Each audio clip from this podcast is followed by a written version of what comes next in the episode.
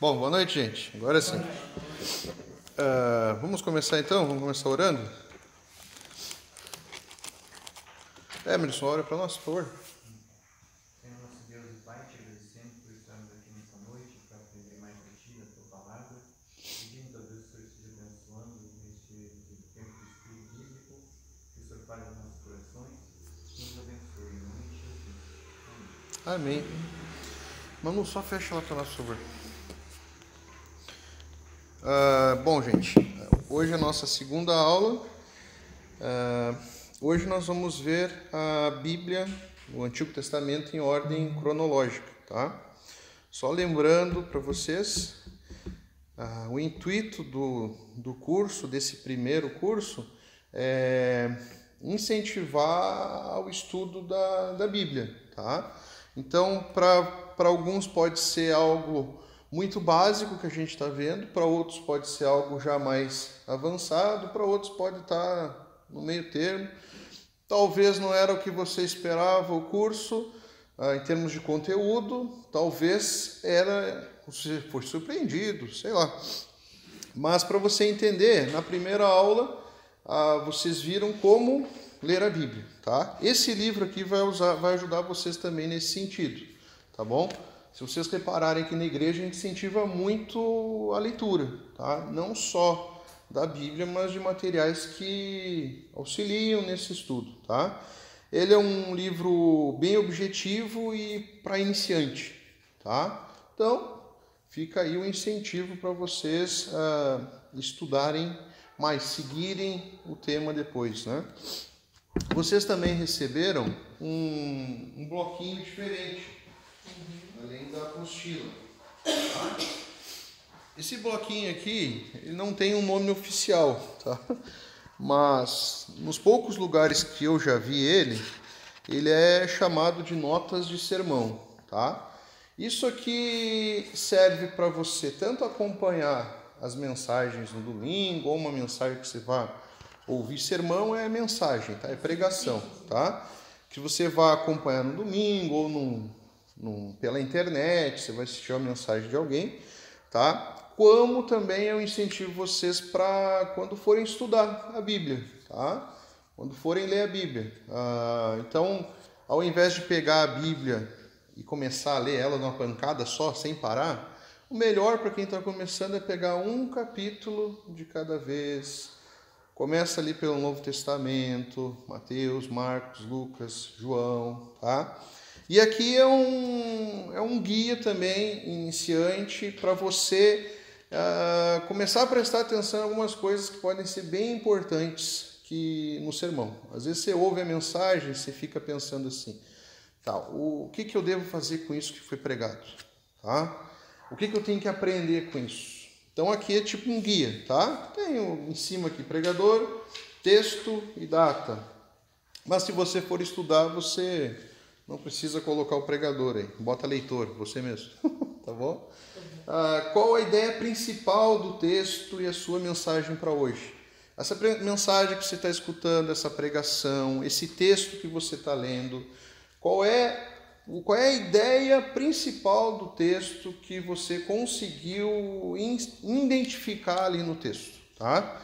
Um exemplo da pregação ah, de domingo, por exemplo. A gente viu ali o texto. Qual foi o texto que a gente viu domingo? Mateus.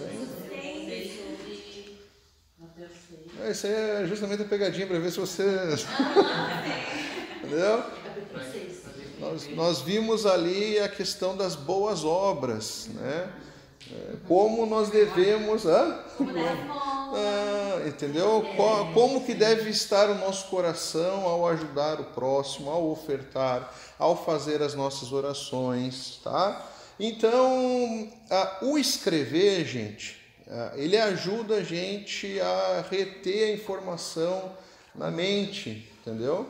Porque é normal, gente, quando a gente lê alguma coisa, por exemplo, quando você lê um livro, você não vai lembrar tudo que você leu no livro. Quando você ouvir a mensagem, você vai gravar sempre alguma coisa. Só que você tem que gravar aquilo que realmente é importante. Entendeu? Então, a, a mensagem principal desse texto o que esse texto fala sobre Jesus. Isso aqui é algo um pouco difícil às vezes no começo, tá? Você identificar claramente, entendeu? Principalmente quando não é feito destaque ah, muito claro na mensagem, mas procurar identificar o que esse texto está apontando para Jesus, o que essa pregação está apontando para Jesus. O 3 é muito importante, já é uma aplicação pessoal. Quais pecados esse texto revelou em minha vida? Entendeu? O que, que esse texto mostrou na minha vida que está errado, que eu, devi, que eu uh, devo melhorar, que eu devo consertar, ok? Depois, ali embaixo, a passagem bíblica ou a parte do sermão que mais te chamou a atenção, entendeu? Eu gostei desse versículo, tá? Eu gostei desse ah, dessa aplicação aqui que o pastor fez. Tá? Tudo isso ajuda a reter. Depois ali embaixo vem um desafiozinho ali, né? Ah, o que devo fazer após ouvir esse sermão, tá? Ah, por exemplo, um domingo, né, você pode ter visto ali, por exemplo, nossa, eu preciso ah, procurar ajudar as pessoas de uma maneira silenciosa, sem buscar a glória para mim mesmo, por exemplo. Então, quando eu for ajudar alguém, eu vou ajudar agora em segredo. Então, é uma forma de você aplicar o que você aprendeu ao ouvir o sermão. Ah, depois, ali, qual irmão vou procurar durante a semana para orar com ele ou por ele? Tá? Uma forma também de você ah, aplicar isso na vida de alguém. E com quem irei compartilhar esse sermão, essa mensagem. Tá? Para quem que eu vou mandar no direct, para quem que eu vou mandar no WhatsApp. Beleza, gente? Então, esse bloquinho aqui a gente vai incentivar também toda a igreja. Ele vai estar sempre disponível ali, as folhinhas, ou se não, bloquinhos pequenininhos assim. Tá bom? Então, você fique à vontade, é mais uma maneira de você uh, ser incentivado a estudar a Bíblia, ok? Hum. Hoje nós vamos ver a cronologia da Bíblia, tá? E do Antigo Testamento, ok? Acho que eu vou pegar uma apostila aqui que fica melhor para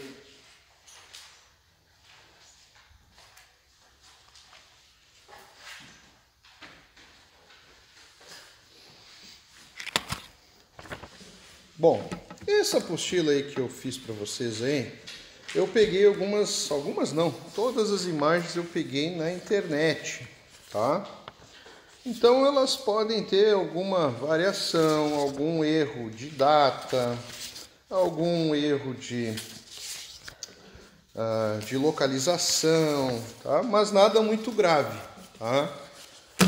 Então eu procurei selecionar algo que, que ajudasse vocês aí. Procurei trazer algum, alguns, hum, não sei se o nome disso seria infógrafo, algumas imagens que às vezes olhando a imagem ajuda a perceber melhor o que a gente vai falar aqui, tá bom? Eu vou ajudar vocês aqui a entender cada parte desse material aqui. Antes é o seguinte, que nem eu falei para vocês, talvez o que a gente vai ver aqui seja algo novo, talvez já seja algo batido. Uh, então eu vou contar a história do povo de Israel de uma maneira simples, objetiva, destacando os principais eventos. Vocês precisam entender o seguinte: a Bíblia ela conta uma história, tá? Ela conta a história de redenção, tá? Ela mostra o pecado do homem, a separação do homem ah, de Deus por conta do seu pecado, e depois a Bíblia ela vai contar quem participou do Conectar lembra que a gente conta ali a história de redenção que vai ter o ápice aonde? Em Jesus.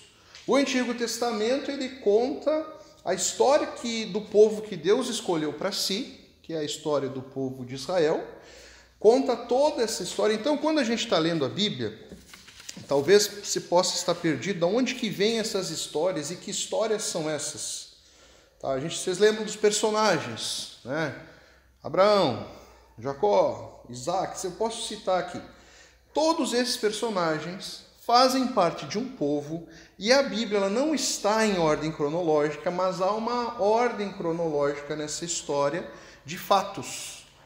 Quando você aprende essa história e você entende essa história como ela está na Bíblia, dá um boom na cabeça assim, ó, você entende melhor como que o Antigo Testamento foi escrito e como que ele funciona. Por exemplo, você deve saber, por exemplo, que o povo estava escravo no Egito. Tá? Por isso que o povo fugiu, o Mar Vermelho abriu e tal. Mas você sabe aonde que isso está na história? Qual foi a, a ordem disso? Então a ideia hoje é colocar isso em ordem, ok? Então, ó, esse infográfico aqui, sei lá se é o nome disso, pode estar tá parecendo um pouco complicado a você olhar aí na primeira vez, tá?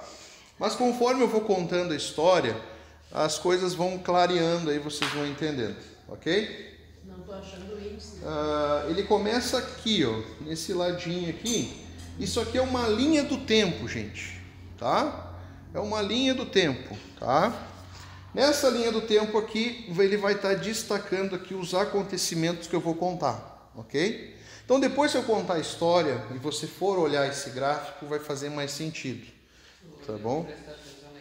É, exato. Fiquem, fiquem tranquilos, fiquem tranquilos. Só vou explicando mais ou menos.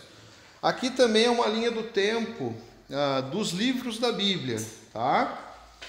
Ó, em ordem cronológica e de história contada. Depois eu vou explicar com calma, tá bom? Esse mapa aqui é o um mapa das 12 tribos de Israel. Depois, quando eu chegar nessa parte, vocês vão entender a localização das tribos, vai fazer sentido. Só estou mostrando agora, tá?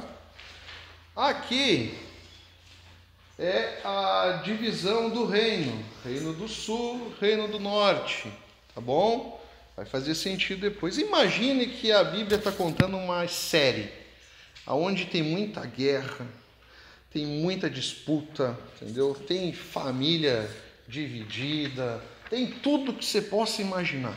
Se fizesse uma série maneira, nossa, seria sensacional. Aqui também é outra ordem cronológica, é outro mapa de uma forma diferente. Bom, eu vou contar a história, que vai demorar essa história, e aí a gente vai, vai entendendo, tá bom?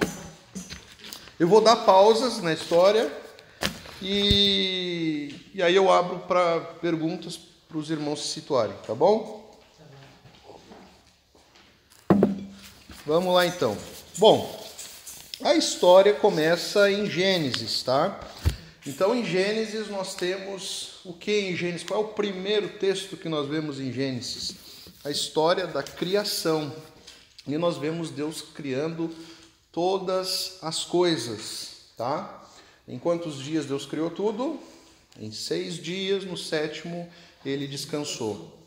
Ali em Gênesis também, do início de Gênesis, nós temos também a queda do homem, tá? O homem opta ali pelo pecado ao comer do fruto proibido, tá? Esse fruto ele simboliza muita coisa na vida do homem, simboliza querer ser Deus, tá? Querer a, a glória de Deus para si, tá? Depois dessa queda ali mesmo em Gênesis, Deus anuncia que lá na frente haveria de ter uma redenção tá? iria ter uma, uma saída para o homem. Porém, ali começa a história do homem vagando. Tá? Ali no início nós vamos ter algumas histórias, como a, a Arca de Noé, nós vamos ter a Torre de Babel, a, qual é a terceira história que tem ali no, no comecinho ali, antes de Abraão? Caim e Abel, é o primeiro assassinato, é, mas acho que seria essas histórias aí que tem ali no começo, tá? Então se você já ouviu falar em Arca de Noé, Torre de Babel, está ali no início da Bíblia. Tá? Nós temos ali três momentos onde há um impacto bem forte ali. A expulsão do homem do Éden, do jardim perfeito, por conta do seu pecado. Temos ali também a Deus quase destruindo toda a humanidade, mas aí ele escolhe ali Noé para construir uma arca e assim há uma uma, uma sequência da vida. Nós temos a Torre de Babel, onde os homens estavam construindo uma torre para tentar chegar até Deus. E aí Deus olha para aquilo ali e fala: ah, vocês acham que é assim que funciona? Vai lá e há uma confusão das línguas, eles já não se entendem, eles desistem de, de construir aquela torre, tá? E aí depois nós temos o chamado de Abraão, tá? Abraão é o primeiro dos que a gente chama de patriarcas, tá? Deus faz uma aliança com Abraão, onde ele seria o pai de uma grande nação, tá? Abraão é o primeiro patriarca, tá? Depois o filho dele é Isaac, lembre-se de Isaac, que ele quase mata o seu filho, mas Deus manda parar porque viu que Abraão estava sendo obediente a ele, tá? Deus provê ali um substituto para o filho dele, que era um, um, cordeiro que estava ali entre os arbustos, ok? Depois disso, uh, depois de Isaac, Isaac gera um. Uh, gera não, né? Esposa de Isaac, né? Vem o terceiro patriarca, que é Jacó, Abraão, Isaac e Jacó. Jacó era irmão gêmeo de Isaú, eles nasceram juntos, né? Gêmeos, e até pela história da Bíblia, Isaú que nasceu primeiro. Jacó meio que foi nasceu segurando no calcanhar de Isaú, tá? Então, pela lei, é, quem deveria receber primogenitura, isso era muito importante para o povo, era Isaú. Mas aí Esaú troca sua primogenitura por um prato de lentilha. E Jacó e a sua mãe enganam o seu pai na hora lá e ele recebe a primogenitura. Tá? Então ele dá sequência aí ao povo.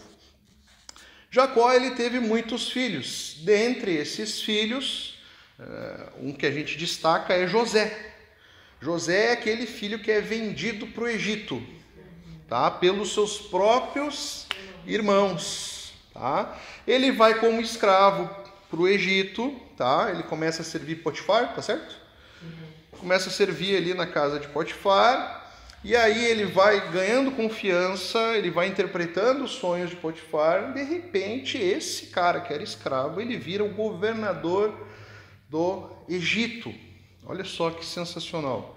E o que, que acontece? A terra toda aquela região ali passou por uma grande fome, muita fome houve ali naquela terra, inclusive a terra onde os seus pais e os seus irmãos moravam. E em busca de ajuda, os seus irmãos foram até o Egito, porque no Egito, ainda mais através de Josué, José, que ele foi um bom governador, eles tinham os celeiros cheios, então eles se prepararam para essa época de fome, entendeu? Graças até a José. É, então, o que, que acontece? Ele revê os seus irmãos, ele perdoa ali os seus irmãos, e os seus irmãos e o seu pai passam a morar ali, a viver no Egito, ok? A história avança um pouco, e aí o que, que acontece? O povo de Israel vai para o primeiro exílio, grande exílio, que foi ah, o exílio do Egito. Tá? Como que isso acontece? Primeiro, o povo não era escravo. Ele era um povo, eram, eram forasteiros, eles eram imigrantes ali no Egito. Eles tinham a relação, eles vieram através de José, estava tudo bem, tudo tranquilo, estavam morando ali bem de boa. De repente, foi mudando ali o, os reis, os faraós, e aí o povo passa de ser um estrangeiro para ser um povo escravo. Tá? Então o povo começa a ser oprimido ali no Egito. E ali o negócio ficou feio, o povo sofreu muito tempo ali. Nesse tempo, houve lá uma lei do, do rei que mandava matar todos os filhos dos judeus, do povo de Israel. Então, nessa história aí surge quem? Moisés. Aí, Moisés, o que, que acontece com Moisés? A sua mãe, a sua irmã, para salvar a vida de Moisés, pegam ele e colocam ele dentro de uma. Vocês sabem que, não sei se vocês sabem, no Moisés, deixa eu falar. Eles botam ele dentro de um cesto que hoje, não sei se você sabe, quando aquele negócio de carregar criança, o nome dele é Moisés. Moisés, por causa de Moisés.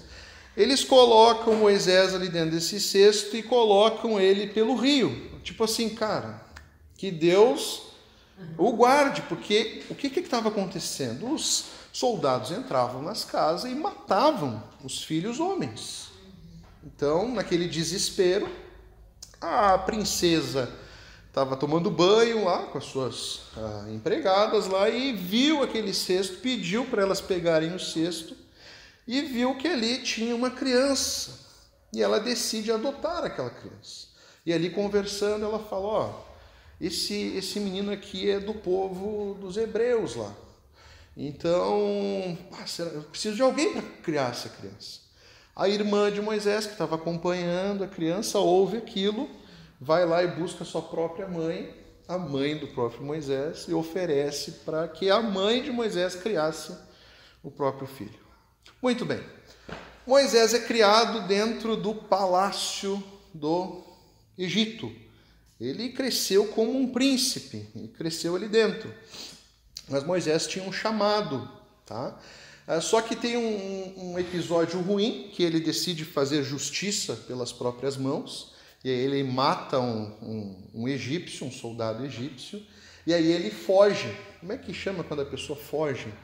E fica exilado. Ele vai some no, no deserto, tá? Com medo que o matassem por aquele crime, tá? Lá nesse deserto ele tem um, uma experiência muito forte com Deus, sem falar que ele casa, né? Uh, mas ele tem uma, uma experiência muito forte com Deus através de uma sarça ardente, tá? E aí ali ele é direcionado por Deus para voltar e salvar o povo do Egito. Tá? Aí Moisés vem para salvar o povo do Egito. Ali acontecem ah, as dez pragas, tá? Ah, o povo ele é ele é liberto. Moisés sai com o povo e os, o exército do faraó morre depois que o mar o mar vermelho se abriu para o povo passar, e quando o povo passou pelo mar, quando os soldados foram atrás, o mar se fechou ok? E aí a história segue. O povo ficou vagando um bom tempo no deserto. Tá? E por conta da desobediência do povo, o povo vagou no deserto até que toda essa geração morresse. E só entrou na terra prometida porque Deus prometeu uma terra para o povo, pro povo dele, tá? a chamada terra prometida. Então o povo vagou pelo deserto até uma geração morrer. Quando toda a geração estava, como é que fala? Nova de novo? Não. Hã? Renovada. Quando toda a geração estava renovada, para vocês terem noção, nem Moisés entrou na terra prometida, porque ele teve um desconforto com Deus ali, que ele não deveria ter feito. Ele só olhou a terra prometida, mas ele não entrou toda uma nova geração que entrou na Terra Prometida, claro, na base ah, da luta. Hã? Não, aí depois assume Josué. Josué é o discípulo de Moisés que assume daí a liderança do povo e o povo entra na terra prometida. Há muita batalha, muita guerra, mas eles conseguem entrar na terra prometida. Hum, o que, que acontece? Depois que eles entram lá na terra prometida, há uma, uma divisão ali no povo. Tá? Há o que a gente chama das doze tribos de Israel. Tá?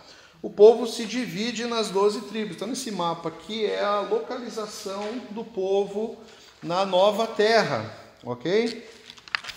Ah, bom, Jacó tinha 11 filhos e a terra foi dividida em 12.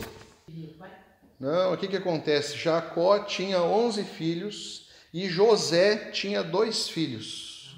Esses dois filhos de José ganharam uma parte. Então seria 11 mais 2? 13, tá? Aí por que que essa outra tribo aí ela não não tem um, uma uma terra? Porque ela era a tribo de Levi. E a tribo de Levi ela não herdou terra física, tá? Eles eram ah, ah, não, eles eram, eles não tinham uma terra para eles. Eles estavam ali, eles ganharam o privilégio de servirem no templo. Sem falar que nesse período do deserto que eu esqueci, houve as leis, os dez mandamentos que o povo, que Deus entregou para o povo os Dez Mandamentos. O povo também construiu uma arca, vocês já ouviram falar na arca da, da aliança, onde guardavam as tábuas da lei. E o povo também criou o que chamava-se tabernáculo. O que, que era um tabernáculo? Era uma espécie de templo móvel. Tá? Mais para frente nós vamos ver que o templo foi construído, mas aqui era um templo móvel. Então, aonde o povo ia, ele carregava o tabernáculo. Quando eles chegavam no lugar que eles iam acampar, era montado esse tabernáculo e dentro do tabernáculo havia o santuário, havia a arca da aliança que guardava as tábuas. Tinha todo um, um aparato ali. Isso o povo dele. Esse é o povo de Israel. Aqui o povo ainda estava unido, tá? Eram 12 tribos que formavam um povo só mas aqui eles começam a se estabelecer como povo, tá? Então, eh, Deus já deu lugar para cada, para cada tribo que era ah, chefiada por o seu por seu líder, que era o patriarca daquela tribo, e Deus já fez isso para eles não brigarem entre si. Cada um tinha a sua função, cada um tinha o seu lugar específico ali naquele lugar, tá? Então, até aí estava tudo bem, tudo tranquilo. Só que daí o que acontece? Você tem um livro na Bíblia chamado Livro dos Juízes. Então começa a era dos juízes. Tá? Eu estou contando acelerado assim, porque se eu for parar devagarinho, e é para dar um. Três aulas. É, é para não. Eu, a minha função aqui hoje é dar um, um choque assim para vocês terem um panorama. Depois, olhando o material, vocês podem reassistir o, o vídeo, vocês vão ter uma compreensão melhor. Tá bom? Uh, começa a era dos juízes. Tá? Essa época dos juízes era o seguinte. Uh, o grande X da questão também na, na Bíblia, Deus odeia a idolatria. Tá? Seja ela de estátua, seja ela idolatria do coração. Então, você vai ter a época dos. O que, que era a época dos juízes? Sempre que o povo idolatrava ou desobedecia a Deus, Deus levantava um exército, um povo forte que vinha e destruía o povo. Aí o povo clamava, desesperado por perdão, aí Deus levantava um juiz. Um juiz era uma espécie de líder, um, é, um profeta, um tipo de um rei sem ser um rei, mas que liderava o povo durante esse período. E aí o povo, a partir do momento que o povo voltava a ter obediência, voltava, largava a sua idolatria, aí o povo prosperava novamente. Tá? O povo era muito desobediente, gente. Então a gente teve vários juízes. Alguns juízes mais famosos que vocês vão lembrar, só para vocês situarem, ah, Sansão foi um juiz, tá? Sansão, aquele que teve os seus cabelos cortados. É Gideão, que é o verdadeiro 300, tá? Então, essas histórias dos juízes são contadas ali nos livros de juízes. Aí chega uma época que o povo começa a olhar para os reinos vizinhos e começa a ver que nos reinos vizinhos existia um rei. E aí o povo começa a pedir para Deus o quê? Nós queremos um rei, nós queremos um rei, nós queremos um rei. E aí Deus fala assim, ah, então vocês querem um rei? Então tá bom. E aí começa a época dos reis, tá? Final de 1 Samuel, começo de 2 Samuel. Deixa eu pegar aqui um infógrafo para ver se vocês... Ó, deixa eu ver...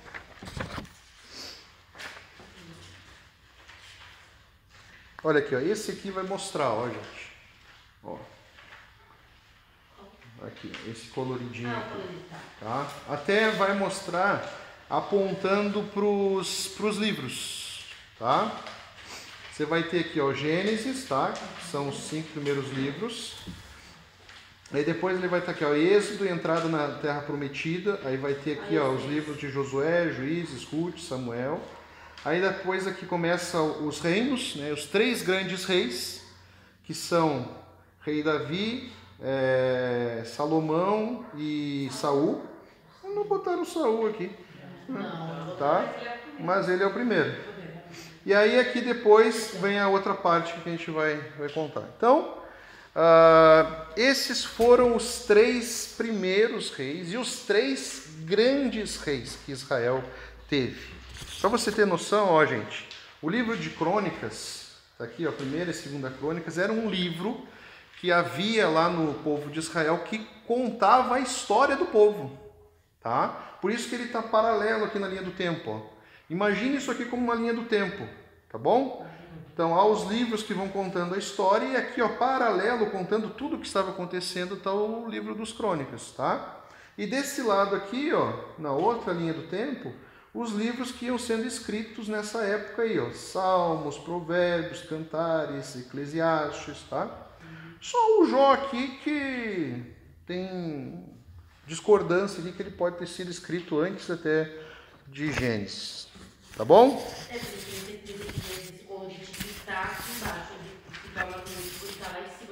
Exatamente, ex- exatamente, exatamente.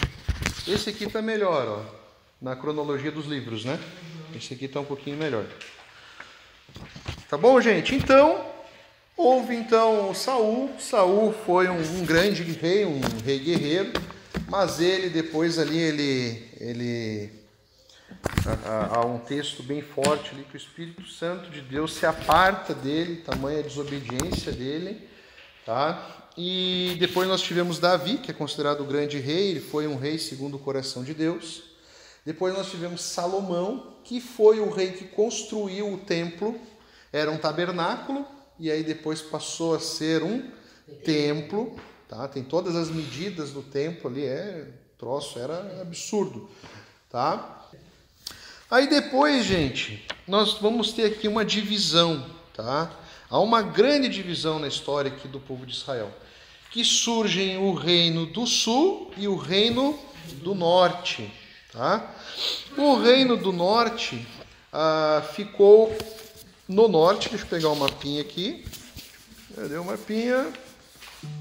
Aqui, ó formado pela maior parte das tribos, tá? Dez tribos formavam o reino do norte e duas tribos formavam o reino do sul, tá bom? Não, é Judá e Benjamim. Ó, mas só para gente, a gente seguir. Ah, bom, o reino do norte ficou composto então por dez tribos e o reino do sul ficou composto por duas tribos. Tá, o que, que acontece de diferente então aqui na história, gente? O reino do norte, ele, ah, ele não foi um, um reino temente a Deus, tá? Então, de todos os reis que o reino do norte teve, nenhum rei foi temente a Deus, tá? E o que, aconteceu com o reino do norte? O reino do norte foi invadido pelos assírios, um grande império, tá? E o- os assírios eles destruíram o reino do norte, tá? Diferente de outros exércitos que faziam ah, escravos, ah, exilavam o povo, os assírios destruíram o povo. Então o povo nessa destruição ele foi disperso, tá? Então se extinguiu o reino do norte. E depois, mais tarde, os, o reino do norte, esses ah, que ficaram, digamos assim, eh, dispersos, eles formaram o que depois vocês vão ver na, na cronologia bíblica, os, o povo dos samaritanos. Tá? Então, o povo dos samaritanos, que era um povo inimigo do, do povo de Judá, tinha sua origem no próprio povo, tá? Dessa divisão, ok? O povo de, de, eh, de Israel, povo de Judá, deixa eu só explicar para vocês essas nomenclaturas aqui. Ah, O povo era chamado de hebreus, tá? Por conta da genealogia de Abraão. Abraão era hebreu, então ele era descendente de um cara chamado Eber, tá? Que aí vem essa origem hebreu, tá? Só para vocês, não é errado você falar, tá? Israel, de onde que vem Israel? Jacó ele tem o seu nome mudado depois que ele luta com Deus. Lembra daquele episódio que ele luta com o anjo do Senhor? O nome dele passa a se chamar Israel, tá? E judeu, de onde que vem judeu? Do povo de Judá. Judá, Judá, do povo de Judá, tá bom? Então, voltando aqui, então os reis ali no Reino do Sul, eles alternavam entre reis tementes a Deus e reis não tementes a Deus. Reis tementes a Deus, reis não tementes a Deus. Aonde você vai ver no Antigo Testamento os livros dos profetas. Aí entra esse infográfico aqui, ó, tá? Os profetas, nós temos vários profetas na Bíblia. Na próxima aula que eu for dar, eu vou falar sobre os profetas do Reino do Norte, do, do Reino do Sul e também ah, sobre o que são os pequenos profetas e o que são chamados de grandes profetas, tá? Mas então tu tem a atuação de alguns profetas no Reino do Norte enquanto ele existiu e depois você tem a atuação dos profetas no Reino do Sul, tá bom? Para vocês verem que a Bíblia ela tem uma linha cronológica e tem outros textos que vão se inserindo ó, na linha, entendeu?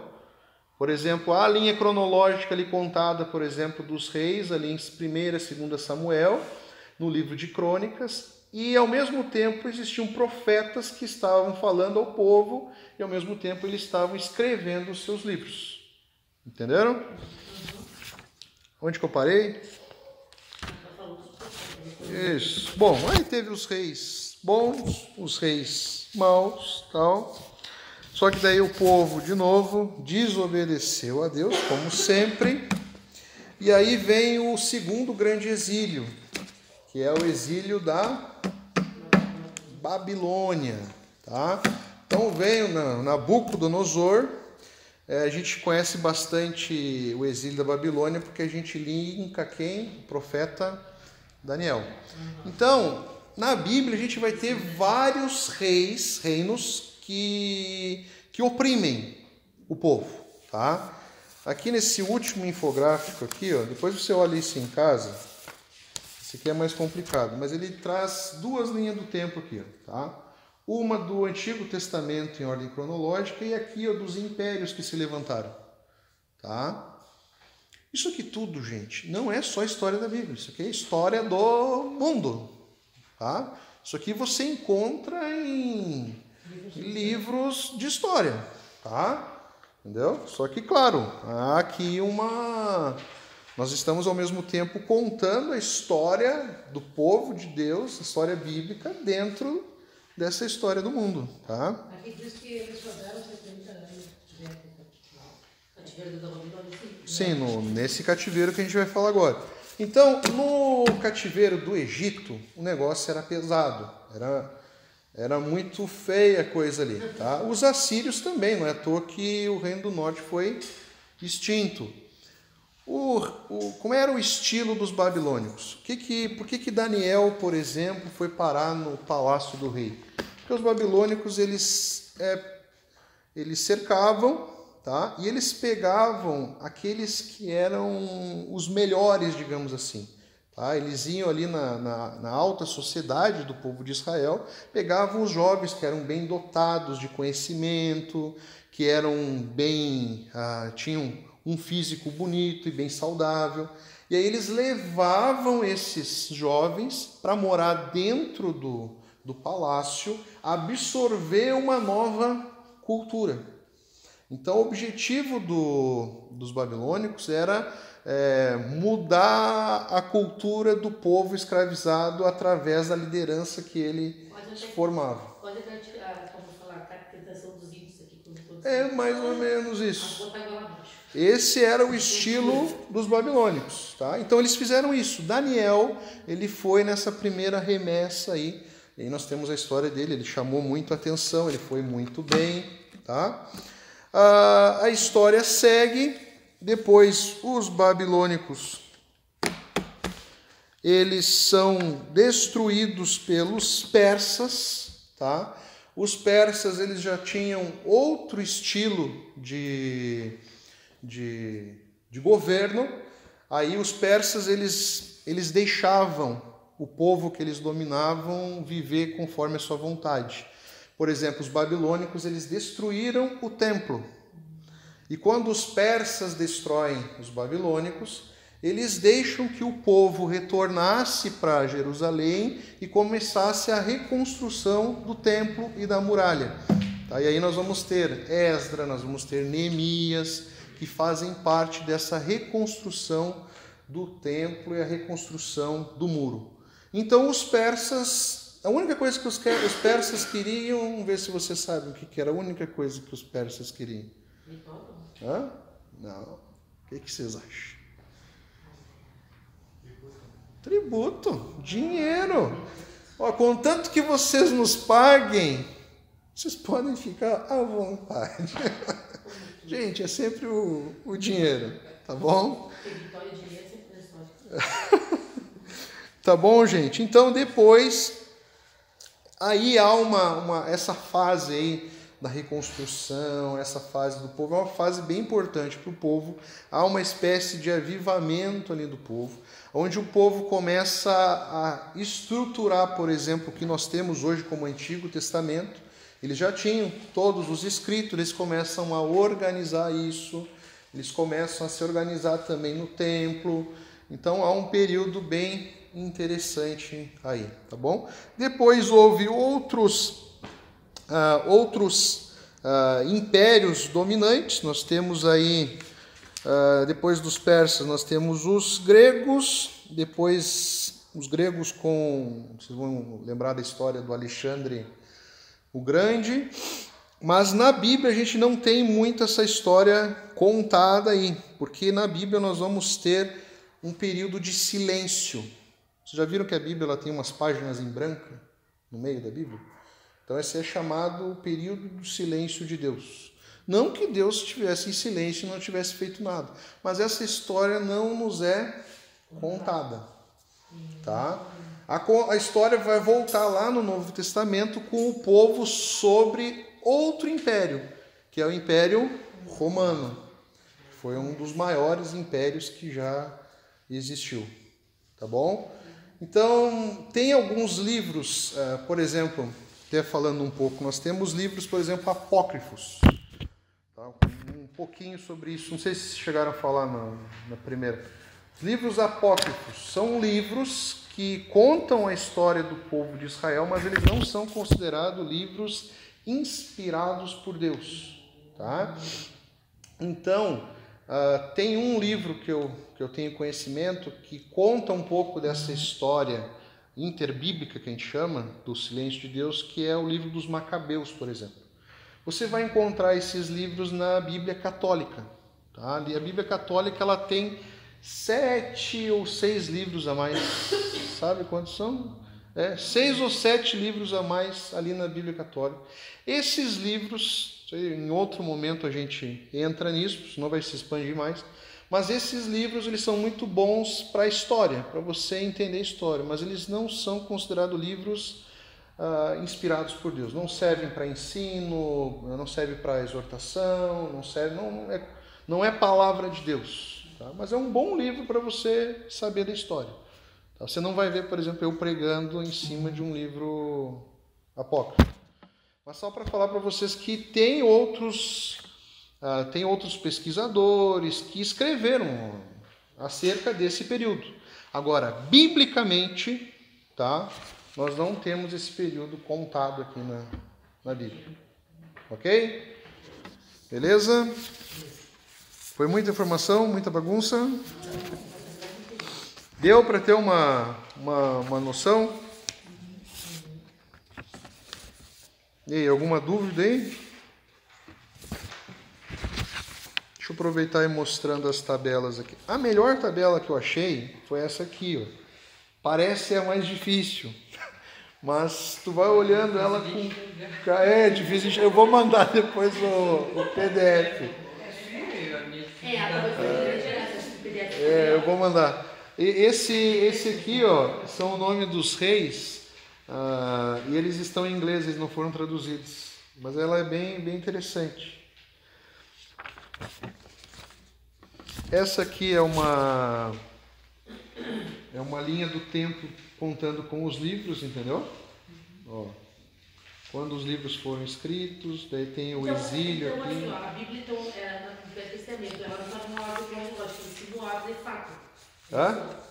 Que ela Não. não estava cronológica, ela tirou, começa, ela começa com eles, mas Jó está em outro lugar. Mas ela vai Sim, em, sim. em ordem de fatos e não de. Não, eu diria que ela tá meio que por estilo literário, mais ou menos. Ah, tá. tá. Entendeu? Não tá. Porque também nisso, nessa cronologia dela, ah, que nem eu falei que pode ter algum erro, alguma divergência, porque tem algumas coisas que não são unânimes. tá? Nada que, que mude a, a nossa fé, alguma coisa, mas só tipo assim, Jó. Tá? Jó é um livro que há uma polêmica, por exemplo, da datação dele, quando ele foi escrito, entendeu? Quando nós formos falar sobre os livros, vocês vão ver que tem livros que têm a sua autoria muito clara, a sua datação ela é muito clara. Tem outros livros que não têm um, um autor definido. Tem alguns que se arriscam a dizer que, por exemplo, um livro do Novo Testamento, Hebreus. Alguns dizem que Hebreus foi Paulo que escreveu. Entendeu? Mas de fato não há uma clareza quem é o autor de Hebreus. Tá bom? Mas isso aí não, não muda muita coisa, ainda mais Hebreus, que é um livro muito legal e muito importante para nós. Entendeu? Agora, o que vale a pena ah, no estudo da Bíblia, que eu recomendo a vocês, tudo com tempo, né, gente? Ah, primeiro, você lê ali o, o importante na Bíblia é você ler o Novo Testamento, principalmente ali os Evangelhos, tá? E depois você tem que ter uma, uma, uma, uma clareza de, disso que eu falei agora. Onde é que está a história? Entendeu? A partir do momento que você lê os Evangelhos e sabe como é que a história se desenhou, as coisas fazem mais sentido. Entendeu? Porque a Bíblia, gente, ela é, ela é sensacional, só que ela é difícil, tá? É o plano de salvação de Deus para nós é fácil de entender, mas ela, a Bíblia é um livro difícil, tá? Então são 66 livros escritos por pessoas diferentes, em épocas diferentes. Só que qual é o sensacional disso? Ela se complementa e ela tem uma história perfeita dentro dela. Apesar de. Hã? Ela tem uma ligação. Tem. Por isso que mostra uma, uma divindade nela. Ela é perfeita. Entendeu? Por- mesmo sendo escrito por pessoas totalmente diferentes uma das outras. Então a Bíblia é um livro sensacional. Esses dias me perguntaram, ah, mas não tem como terem plagiado, terem inventado essa história? Olha, cara, para inventar essa história, eu acho humanamente impossível do cara. Porque é uma riqueza de, de, de detalhes, é uma riqueza de, de ligação, assim, absurda. Não tem como você negar. É, se fosse um, um livro só, né? Nação. Não, exatamente. Exatamente. São 66 livros. Entendeu? E eles são bem diferentes um dos outros. Entendeu? Cada um tem um estilo de escrita diferente. Curioso saber é como é que se juntaram todos, né? Hã? Juntaram. Ah, exatamente. Por exemplo, esses livros tem, tem outra coisa. Ah, esses livros eles não foram escritos ah, em, em caderno, em livro. Isso só aumenta mais a veracidade desses livros. Eles eram escritos em pergaminhos. E aí o povo ele tinha uma, tinha os escribas, ele tinha a cultura. O povo uh, judeu, o povo de Israel, ele tem uma cultura muito oral, tá? De se transmitir os ensinamentos. Então, por exemplo, os, as crianças, quando elas eram ensinadas, elas sabiam a lei toda de cor. Eles tinham uma tradição oral muito forte. E a escrita também. Eles iam escrevendo e, iam fazendo cópias desses escritos. Entendeu? Então, cada, cada tem várias cópias tanto do Antigo Testamento quanto do Novo Testamento. Por exemplo, Paulo quando escrevia uma carta para para uma igreja, Paulo, por exemplo, vocês vão ver quando a gente for estudar isso, ele escrevia, os seus livros são cartas que ele escrevia para as igrejas. Quando uma igreja recebia uma carta, as outras igrejas ao redor vinham e faziam cópias. Aí o que, que acontece? A história foi indo, foi indo, foi indo, foi indo, foi indo. Havia, houve na história da igreja o que a gente chama de concílio, onde se reuniram e começaram a estruturar a Bíblia que nós temos hoje. Tá? E aí chegaram à conclusão desses 66 livros, tá bom? Só que um fato legal é o seguinte, esses livros, esses pergaminhos, eles são encontrados até hoje. De vez em quando estão fazendo alguma alguma construção lá em Israel, em algum território, de repente eles abrem e enxergam uma caverna, quando vê nessa caverna tem vasos, tem coisas e tem pergaminhos. E aí, sabe qual é o mais interessante? Eles vão ver esses pergaminhos, eles são idênticos aos outros. Entendeu?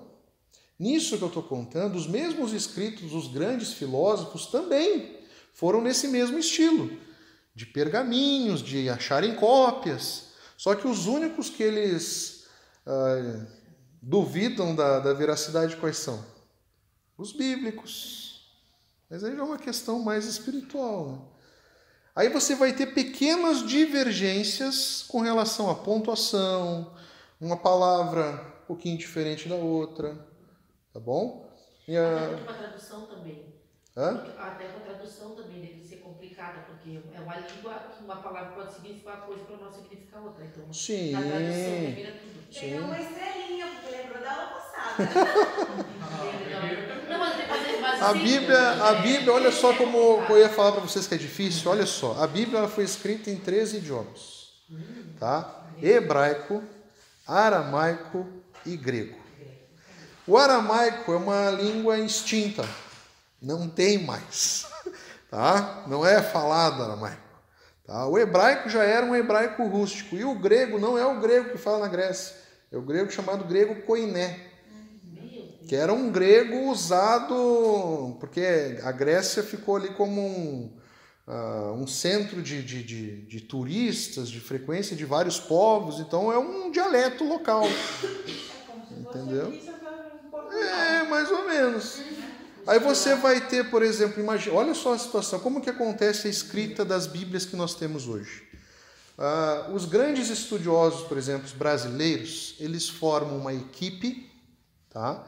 Eles vão até aonde estão os manuscritos, eles têm autorização, eles escolhem qual o manuscrito que eles vão utilizar e ali eles começam um, um processo de tradução. É uma equipe.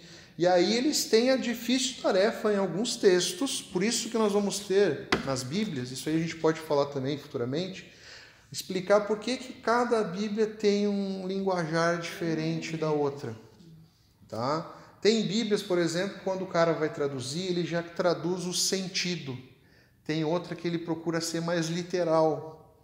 Entendeu? Então não é que uma Bíblia é ruim, claro que tem umas que são bem ruins. Depois eu explico, tá? tá bom? Mas outras a mudança é isso. É muito difícil em algum, algumas palavras, por exemplo, de você achar a palavra exata. Porque, gente, é outra cultura. Eu gosto de um exemplo que é uma, uma bobagem, mas eu, é um exemplo que me ajuda a entender a dificuldade. Aqui no Uruguai não é tanto, mas eu lembro quando eu fui visitar a Pri, em uma das vezes que ela morava na Argentina, eu reparava na rua que os carros ah, tinham uma garrafa d'água. Achei que ali era só pra gravar.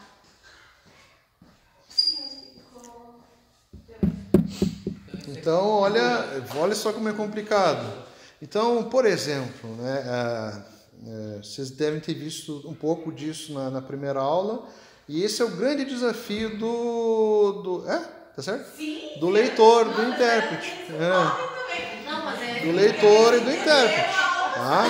Por exemplo, gente, por que, que, por que, que é importante esse incentivo que a gente faz? Por que, que é importante você conhecer o Novo Testamento? E a gente vai ver isso depois quando nós vamos ver como que você lê cada livro, tá? Por exemplo, você tem que entender que primeiramente esse livro que vocês têm na mão, ele foi escrito para para um outro destinatário. Destinatário da época lá, Para aquelas aquelas pessoas. Por isso, quando para nós não faz muito sentido, por exemplo, os exemplos que Jesus dá muitas vezes nas parábolas, mas para eles faziam todo sentido. Se Jesus estivesse hoje aqui, ele usaria do Instagram, ele usaria da internet, É diferente. totalmente diferente. Então, primeiro você precisa entender quem é o, o- o ouvinte primário, você tem que entender um pouco da cultura. Por exemplo, como que vários falsos profetas aí enganam as pessoas ah, direto aí. Eles pegam os textos do Antigo Testamento que foram escritos para um destinatário ou se não para uma pessoa específica. E eles tiram esse contexto e já fazem diretamente uma aplicação.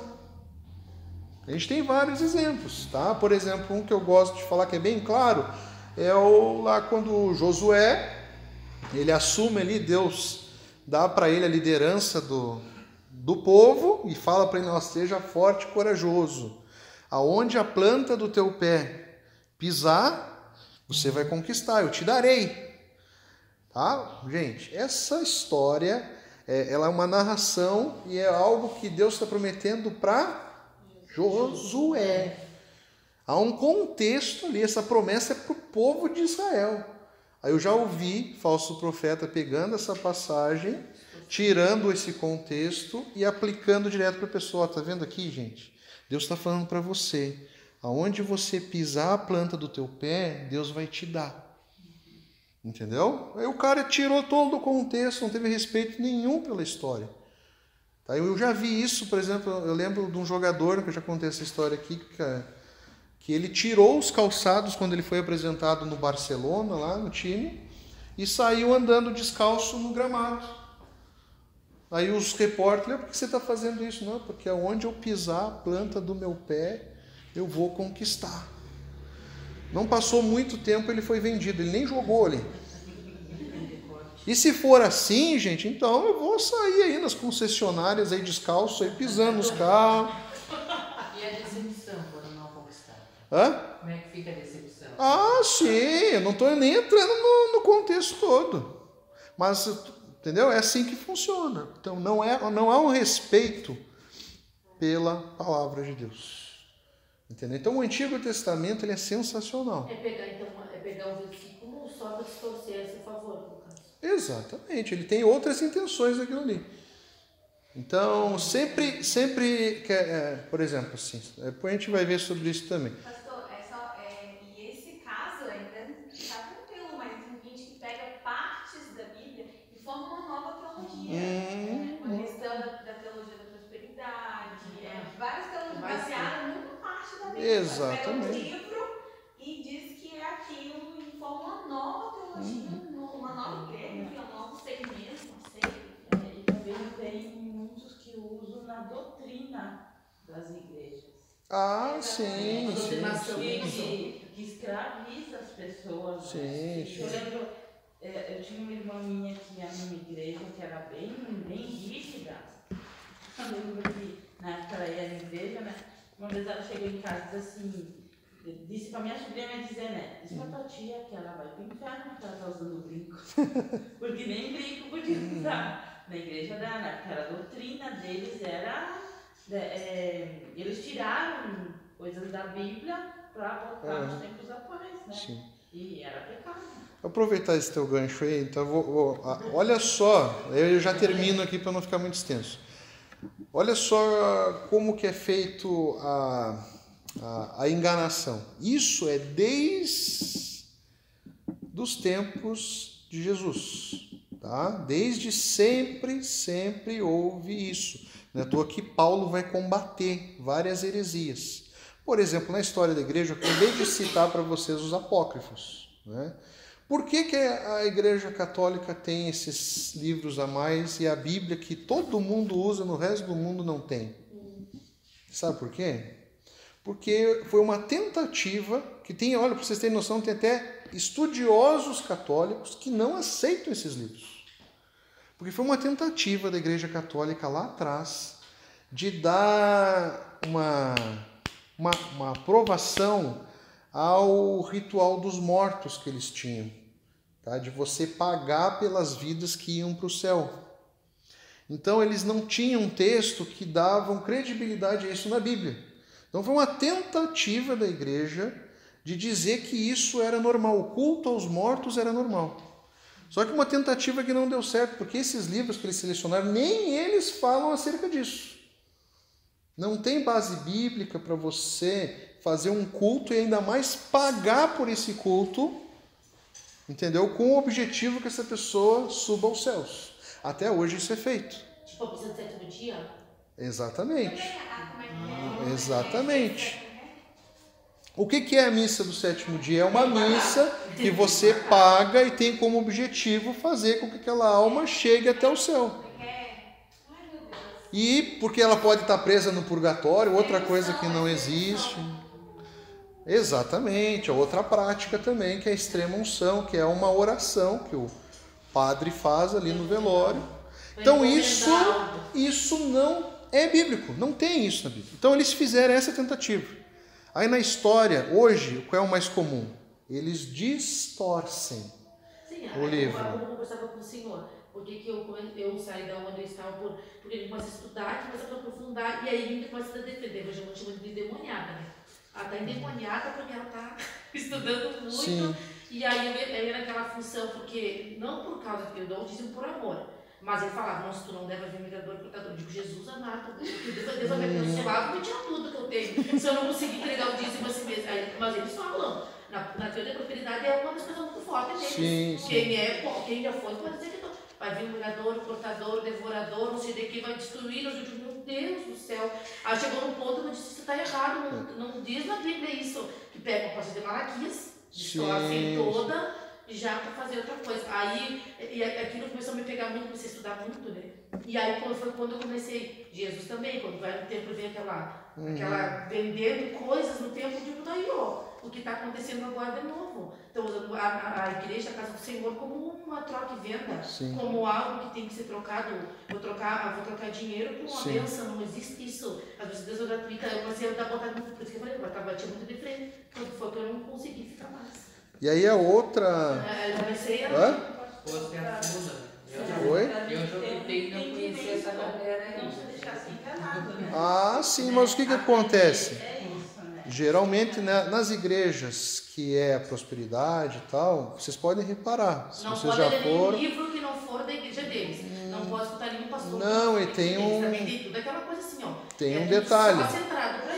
Tem um detalhe que vocês Ok. podem reparar.